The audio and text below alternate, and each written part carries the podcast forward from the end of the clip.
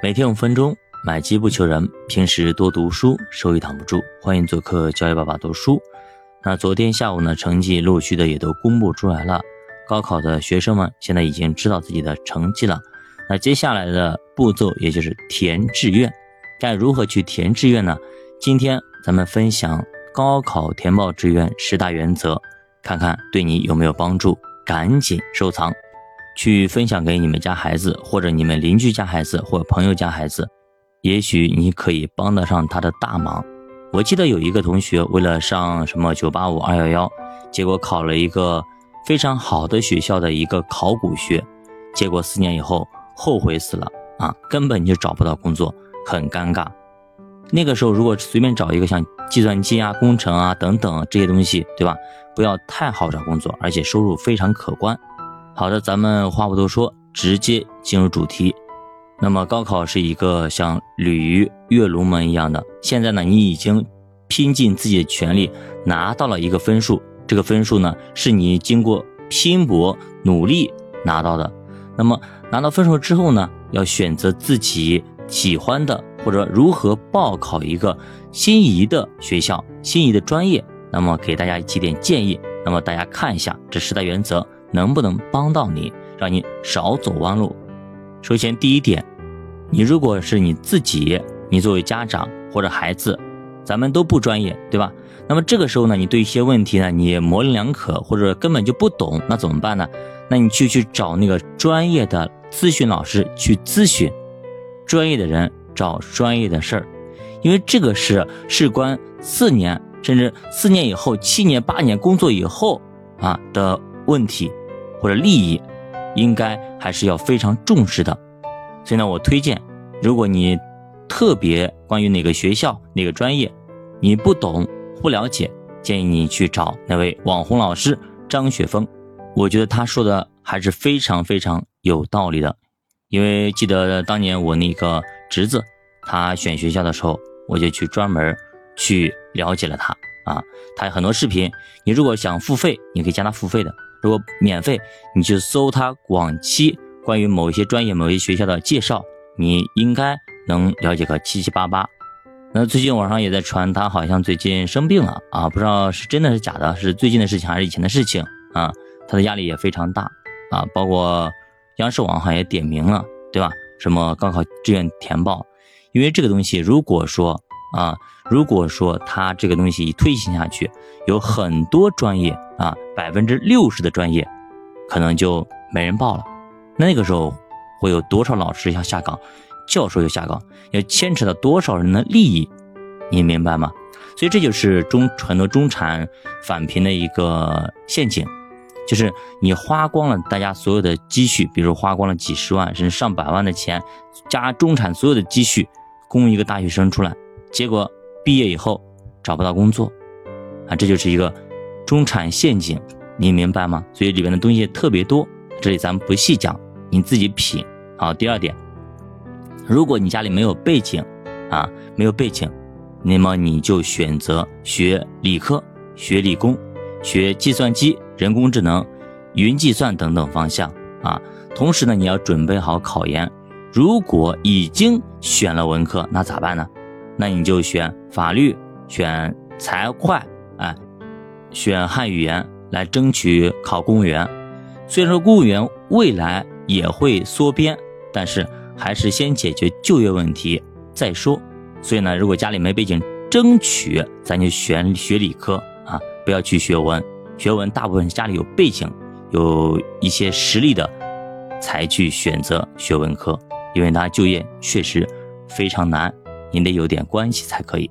第三个啊，能考九八五的学校优先，上不了九八五，那么城市和专业优先。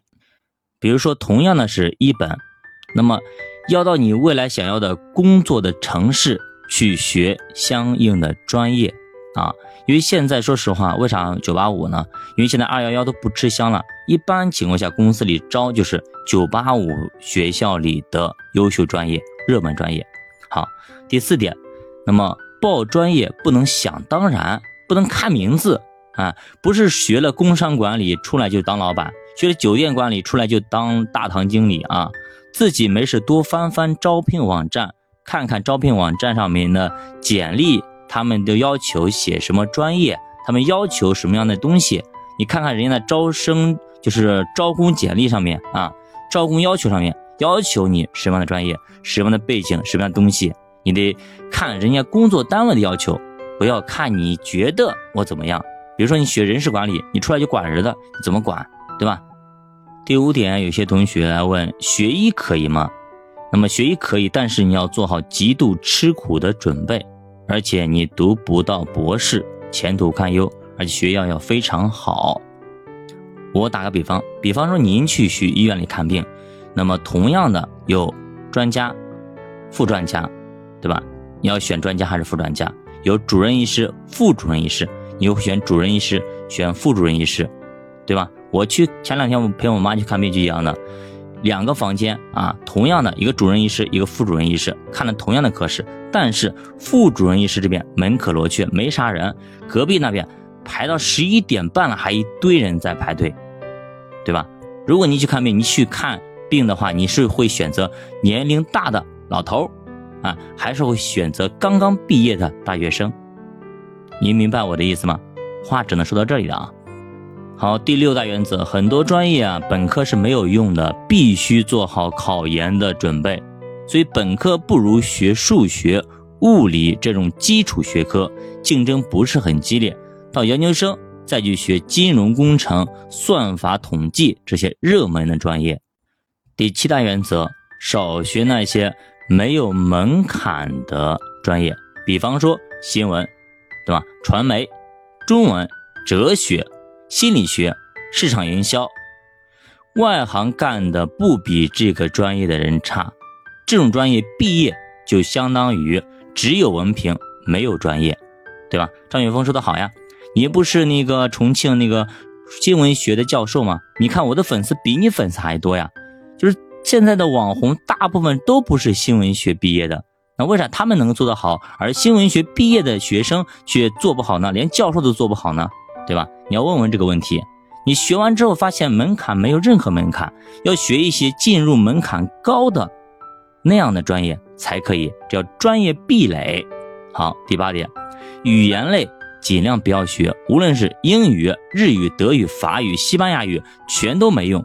语言只是辅助工具。而且未来设备会解决百分之九十以上的语言问题，很难找工作。